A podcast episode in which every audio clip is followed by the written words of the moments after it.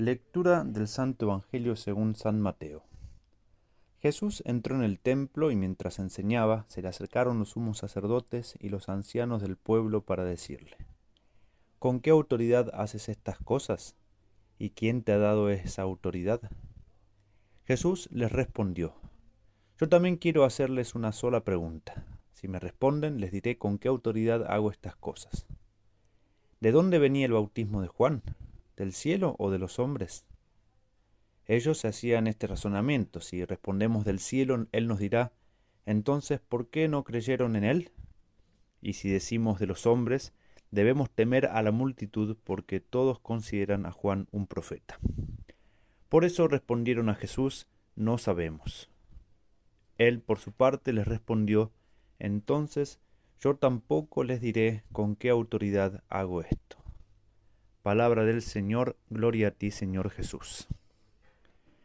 En el Evangelio de hoy los sumos sacerdotes y los ancianos del pueblo ponen a Jesús una pregunta capciosa y que Cristo se va a dar cuenta y Cristo no quiere entrar en ese juego que plantean los sumos sacerdotes y ancianos, sino que va a contestar con una nueva pregunta, que es el modo que tiene de evadir la respuesta, porque sabe que no va a tener ningún sentido responder, y va a evidenciar con esa pregunta que hace la malicia que tienen estos judíos, van a, va a evidenciar que en todo lo que hacen obran con doble intención. De hecho, la pregunta de Cristo era sencilla y ellos responden o no responden ni una ni la otra cosa siempre por motivos mundanos.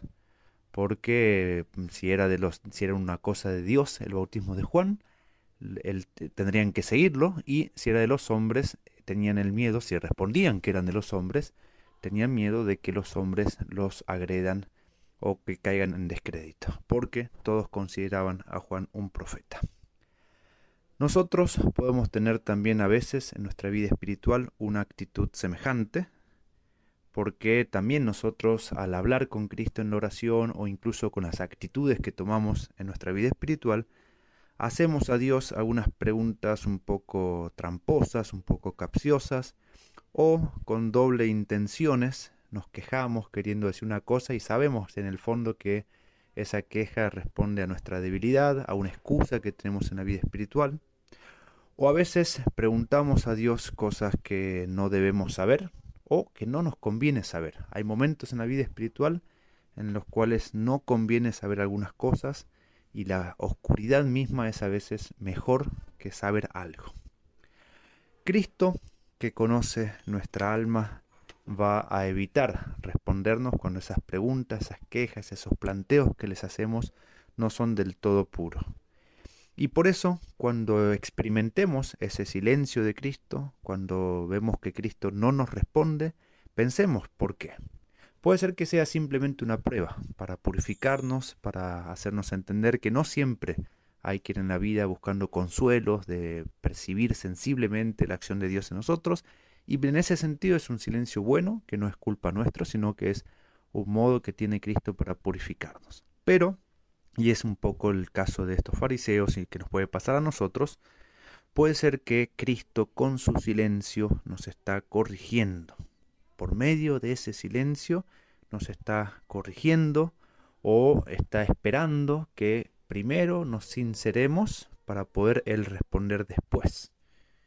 O también ese silencio puede querer evidenciar nuestro fariseísmo y romperlo. Y en ese sentido, ese silencio, si bien nos cuesta y uno le duele que Cristo no responda, es la gracia más grande que nos puede dar Cristo, al menos en esa situación, cuando somos fariseos, cuando no somos del todo sinceros, cuando tenemos falsos argumentos al hablar con Dios, lo mejor que puede hacer Cristo es no respondernos.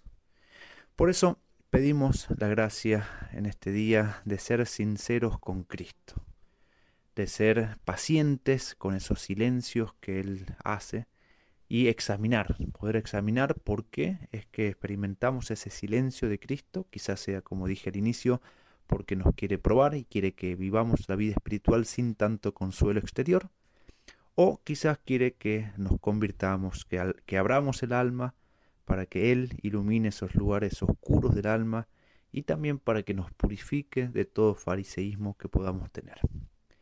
Y sabemos que cuando Cristo hable, cuando Cristo abra la boca, nos va a hablar con confianza, va a darse cuenta que nuestro corazón es sincero, que realmente queremos que Él nos ilumine y que nos transforme a través de sus respuestas.